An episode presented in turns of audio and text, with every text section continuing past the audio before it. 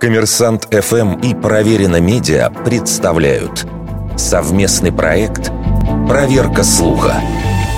Правда ли, что в XIX веке за разговоры о полетах на Луну москвича сослали в селение Байконур?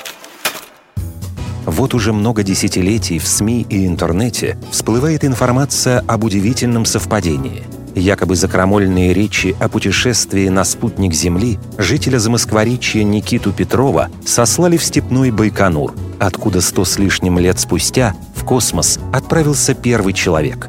Первоисточником новости называют газету «Московские ведомости» за 1848 год.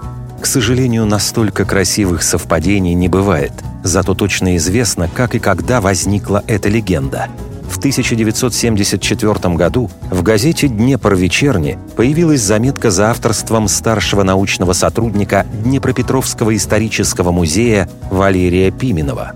Он утверждал, что случайно наткнулся на эту информацию, перебирая старые подшивки московских ведомостей.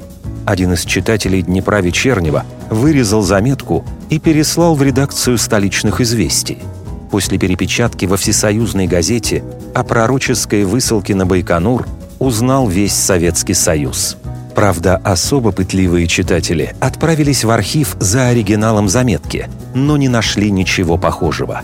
Тогда редакция газеты «Известия» обратилась к историку из Днепропетровска, и тогда-то Валерий Пименов сознался, что выдумал эту историю от начала до конца.